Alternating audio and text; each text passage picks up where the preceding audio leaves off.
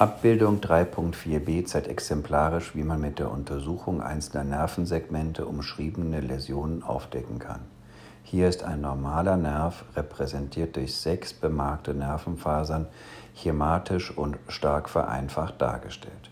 Bei distaler Stimulation werden nach kurzer Latenzzeit sechs einzelne Aktionspotentiale generiert, die sich zu dem unten dargestellten großamplitudigen Summenpotential addieren.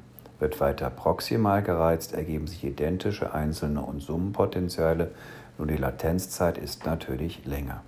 Abbildung 3.4c bei Ausfall axonaler Degeneration eines Teils des Nervs und intakter Funktion der verbliebenen Fasern resultiert lediglich eine Amplitudenminderung des Summenpotentials und zwar unabhängig vom Ort der Stimulation.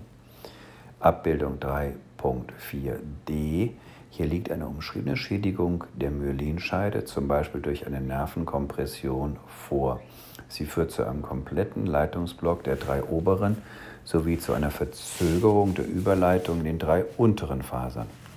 Trotz dieser schweren Läsion ergibt sich bei distaler Reizung ein völlig normales Summenpotential, da dieser distale Nervenabschnitt ja intakt geblieben ist. Dagegen resultiert bei proximaler Stimulation zum einen eine Amplitudenminderung als Folge des Leitungsblocks und zum anderen eine Verzögerung sowie eine polyphasische Aufsplitterung des Summenpotentials, letzteres als Folge der Desynchronisation der Erregungsleitung.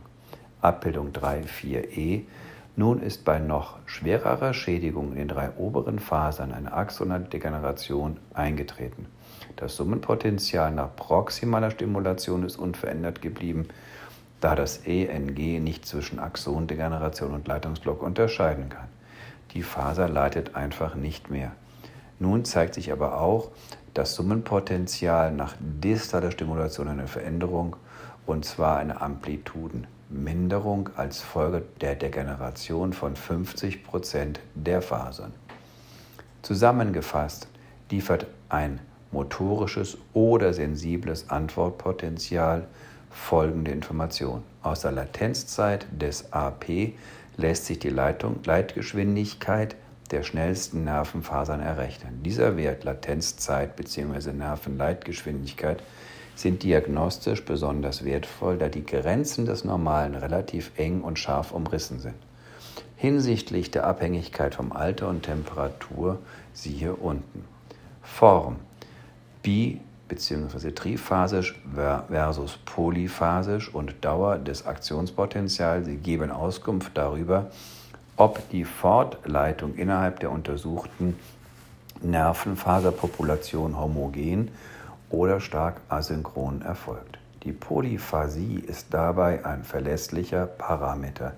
Sie ist zudem mühelos zu erkennen. Sie kann Frühsymptom einer Störung der Nervenleitfunktion sein.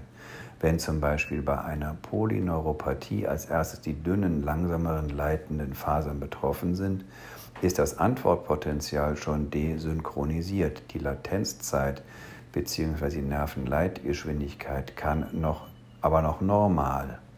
Neben der Polyphasie findet sich dann regelhaft eine Verlängerung der Antwortpotentialdauer. Die Amplitude des Antwortpotentials spiegelt etwa die Zahl der dadurch den elektrischen Stimulus erregten und somit funktionstüchtigen Nerven bzw. Muskelfasern wider.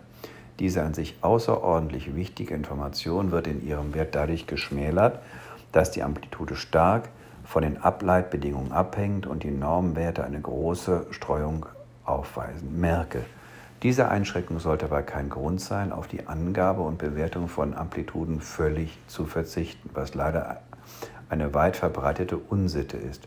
So kann man zum Beispiel einen diagnostisch unter Umständen entscheidenden Leitungsblock nur erkennen, wenn man die Amplituden berücksichtigt.